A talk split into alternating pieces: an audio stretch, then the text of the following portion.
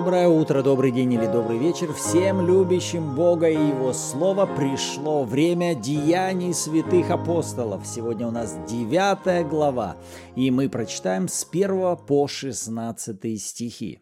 Вы на канале Арим. С вами Руслан и Ирина Андреева, и это подкаст «Библия. Читаем вместе». И, как обычно, перед началом давайте откроем себя для служения Святого Духа. Отец, мы осознаем, что сами понять в Твоем Слове мы ничего не можем, но мы верим, что Ты послал в нашу жизнь своего Святого Духа как учителя и наставника. Мы принимаем Твое служение. Во имя Иисуса Христа поговори с нами через эти истины о том, о чем с нами должно поговорить. Аминь. Аминь. Итак, с первого стиха. Савл же, еще дыша угрозами и убийством на учеников Господа, пришел к первосвященнику и выпросил у него письма в Дамаск к синагогам, чтобы кого найдет последующих всему учению, и мужчин, и женщин, связав, приводить в Иерусалим. Когда же он шел и приближался к Дамаску, внезапно осиял его свет с неба. Он упал на землю и услышал голос, говорящий ему, «Савол, Савол, что ты гонишь меня?» Он сказал, «Кто ты, Господи?» Господь же сказал, «Я Иисус, которого ты гонишь. Трудно тебе идти против рожна». Он в трепете и ужасе сказал, «Господи, что повелишь мне делать?» И Господь сказал ему, «Встань и иди в город, и сказано будет тебе, что тебе надобно делать». Люди же, шедшие с ним, стояли в оцепенении, слыша голос, а никого не видя. Савол встал с земли и с открытыми глазами никого не видел. И повели его за руки и привели в Дамаск.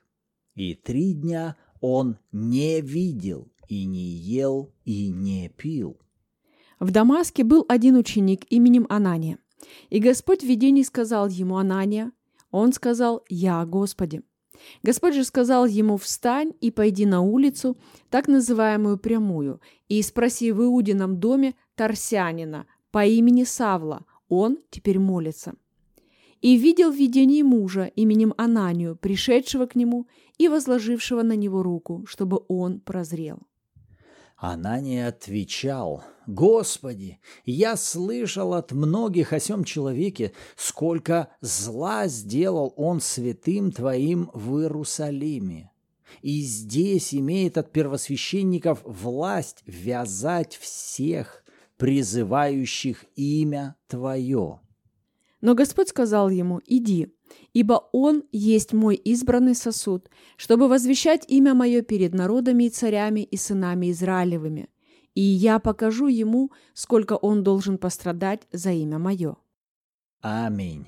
Итак, теперь перед нами история обращения Савла в Павла. Вот она, девятая глава, где происходит потрясающая встреча гонителя Савла с Иисусом. И как только мы начали читать, первый стих в этот раз особенно привлек мое внимание этой фразой «Савл, дыша угрозами и убийством». Мне понравилось, что Лука использует именно этот оборот. Савл дышит угрозами и убийством. И знаешь что, вспоминая, что Луката который как раз и пишет это послание, как раз являлся врачом, и я подумал, скорее всего, врач понимает, о чем он говорит. И вы знаете, что на самом деле сегодня медициной доказано, насколько огромную роль играет дыхательный процесс в жизни человека. Особенно важны следующие две составные. Это что человек вдыхает и как человек дышит. Это в результате потом отображается на всем процессе жизнедеятельности организма этого человека. А вы знаете, что человек сегодня может дышать всем чем угодно. На что уже только не ухитряется изобретательность в сфере дыхания. Люди дышат никотином, люди дышат марихуаной, люди дышат всякими газами, люди дышат токсичным воздухом – Люди могут жить и вдыхать как разреженный воздух или воздух в, в непроветриваемых помещениях, но как раз именно от этого затем будет зависеть и вся жизнедеятельность их организма. Так вот, когда мы сейчас смотрим на Савла, который дышит, он дышит. И посмотрите, что он вдыхает, чем он дышит. Он дышит убийством и дышит угрозами. И это приводит меня к следующему тезису. У всякого места есть его атмосфера – и можно сказать, всякая атмосфера определяет качество воздуха, содержащегося на этой территории. А воздух обязательно затем отобразится на состоянии самого человека. И вот к чему бы я хотел привести эту мысль, к тому, насколько для нас с вами важна та атмосфера, в которой мы с вами больше всего пребываем. И здесь мне на память приходят слова того же апостола Павла, когда он говорит «худые сообщества, в которых вы можете находиться, они будут развращать ваши добрые нравы». Давид в своем первом псалме, он говорит, блажен муж, который не ходит на совет нечестивых, не сидит в собрании развратителей. На что он указывает? Он указывает на места, пребывая в которых человек обязательно будет вдыхать атмосферу этого собрания. Каждой территории присуща ее атмосфера, и вы неизбежно будете вдыхать эту атмосферу, а это не может не отобразиться впоследствии на вашем внутреннем состоянии. И зачастую святые могут приходить и говорить, ну вот я не знаю, почему у меня вот такое настроение, я не знаю, вот что-то у меня радости нет, почему-то мира нет. Вроде бы все правильно делаю, но что-то у меня настроение вот такого мира, радости, праведности особо не видно. И знаете, как бы человек не объяснял, насколько он все делает правильно, насколько он безупречен в своих религиозных действиях, знаете что? Первое, что нужно этому человеку проверить, те места, где он больше всего проводит времени, и ту атмосферу, в которой он находится, потому что от этого зависит качество того воздуха, который он вдыхает в этой атмосфере. Глядя на того же Савла, мы видим с вами, где он надышался. Вот этим состоянием угроз и убийства в собраниях таких же, наполненных ожесточением, злобой, ненавистью, таких же фарисеев, книжников, о которых мы с вами читали в главах выше – и чем больше Савол пребывал в этих собраниях на этой территории, тем больше он дышал, дышал, дышал, и вот в результате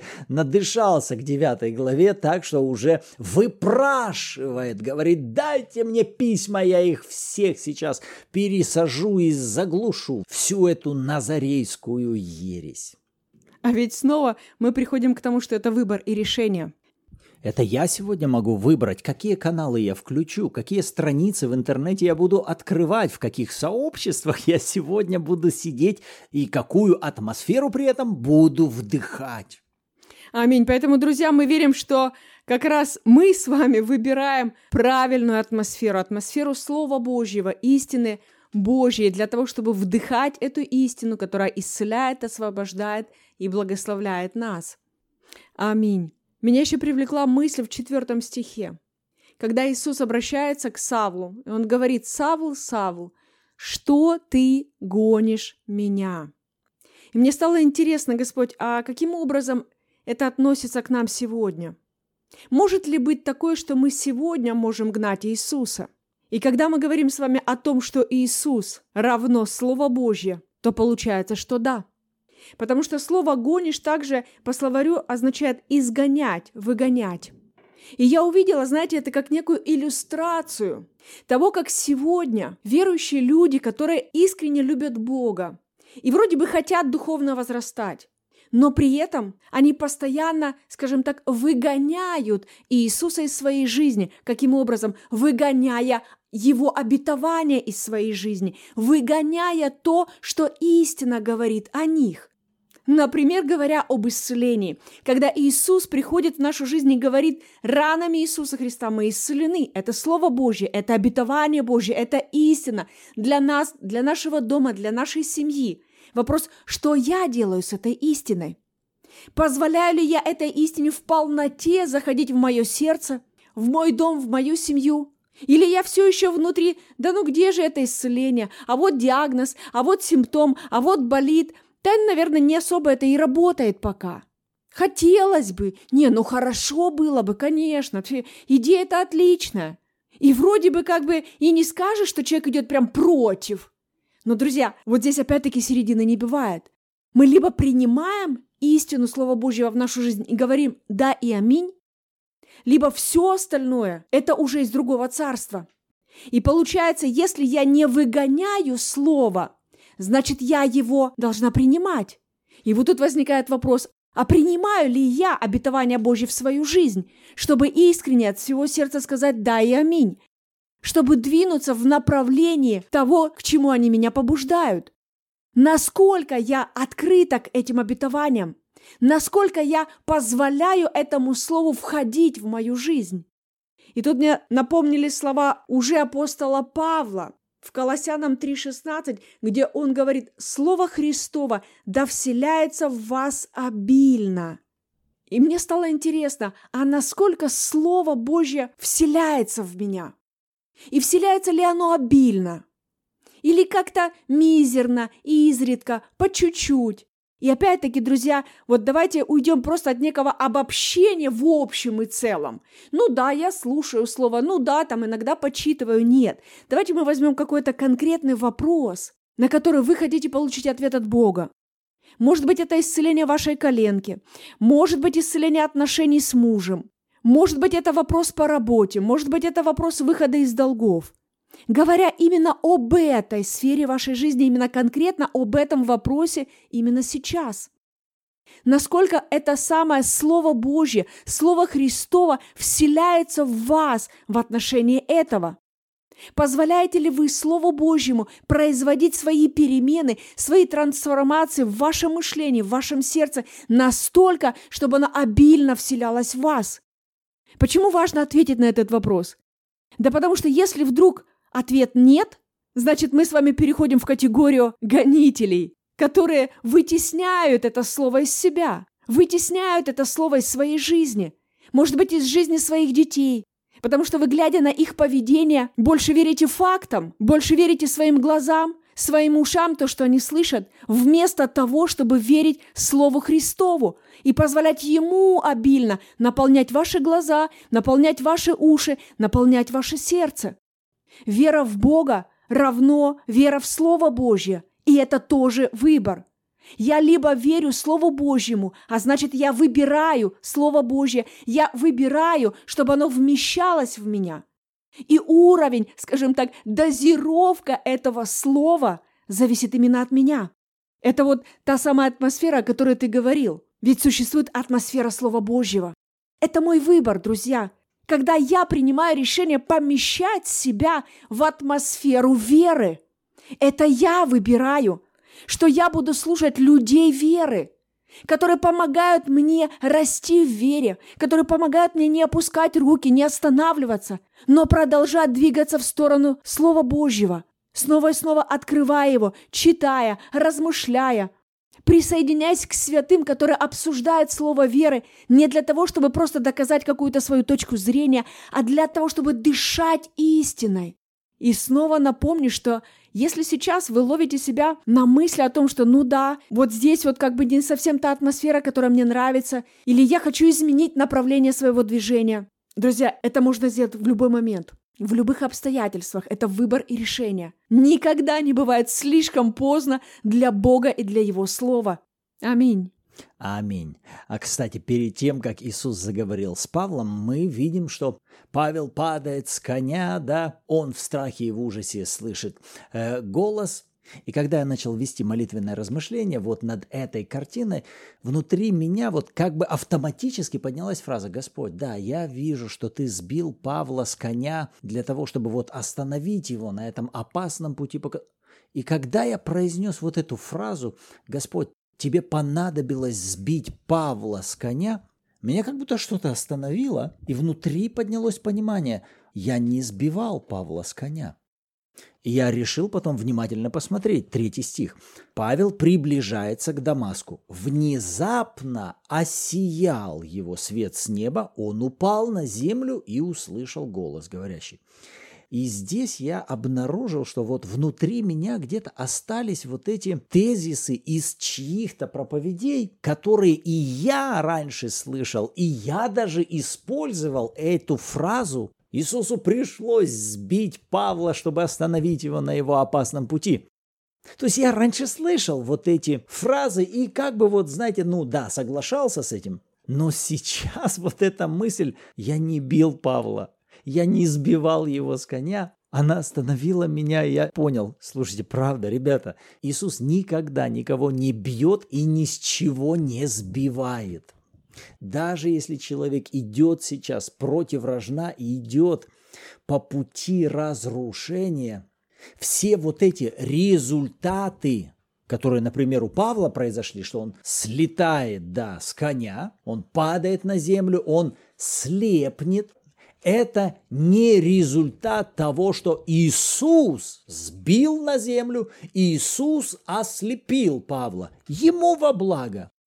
Вы понимаете, это опасные термины, которые имеют целью сформировать искаженный образ Бога.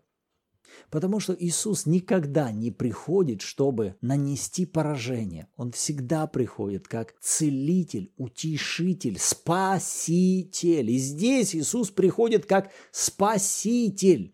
Вы скажете, ну а что, не, нельзя было как-то помягче прийти, ну, чтобы не слеп там, не падал. Пришел бы Иисус как бы понежнее. Понимаете, вот эти результаты, они больше указывают на то, насколько Павел разогнался в своем усердии творить волю дьявола.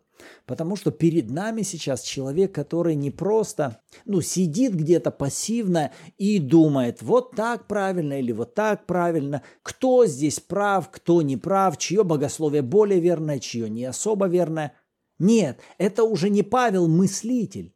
Здесь же сейчас перед нами Савл, который идет по пути единомыслия с человека-убийцей, с врагом, с врагом душ человеческих. Поэтому, когда Иисус становится на его пути как свет, то вы понимаете, не Иисус бьет, а это есть естественное следствие. Понимаете, когда свет приходит в темную комнату, свет не бьет тьму. Конечно, можно здесь разные метафоры использовать, но самое главное, нам важно утвердить для себя. Иисус не занимался тем, чтобы сбить Павла или ослепить Павла. Иисус сейчас пришел помочь Савлу избавиться от той слепоты, которой он прежде был подвержен, и исцелить его от этой слепоты, чтобы он видел истинные картины происходящего. Иначе, если бы Иисус был автором этих ударов и этой слепоты, то тогда Иисус бы вообще не говорил дальше к нему о своих намерениях, о своих планах в отношении него. Просто пришел, сбил и остановил все планы дьявола, которые тот прежде построил против церкви. Вот нечестивого лузнул, поразил, и теперь этот нечестивый сидит сбитый и слепой, о, мы дисквалифицировали главного гонителя. Все возрадовались и воздали Господу благодарение. Главный гонитель теперь побитый и слепой.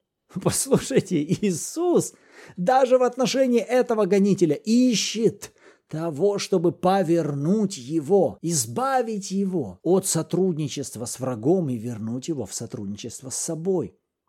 И когда мы затем смотрим на реакцию Павла, она просто удивительная. Он тут же признает господство Иисуса. Но вначале он задает ему вопрос «Кто ты, Господи?»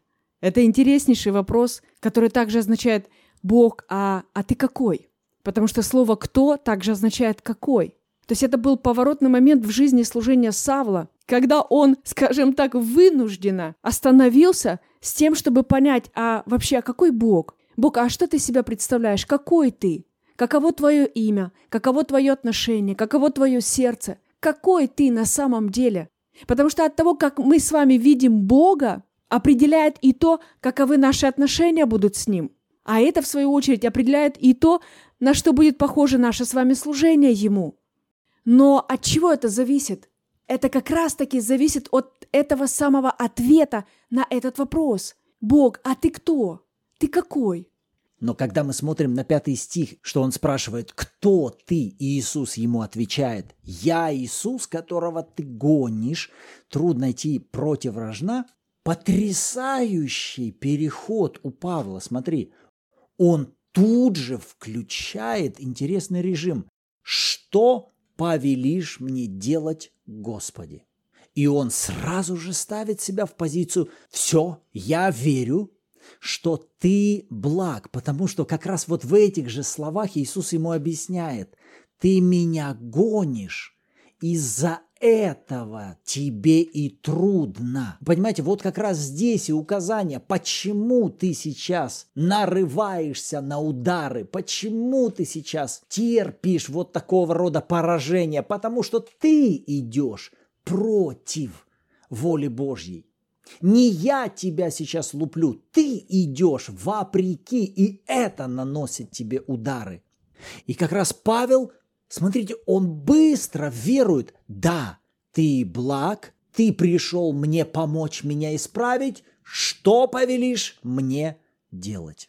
И вот следующий переход тут просто, как будто Бог дает на будущее Павлу некую пророческую картину того, как он затем будет вести апостола Павла. Вот посмотрите, давайте соберем все составные.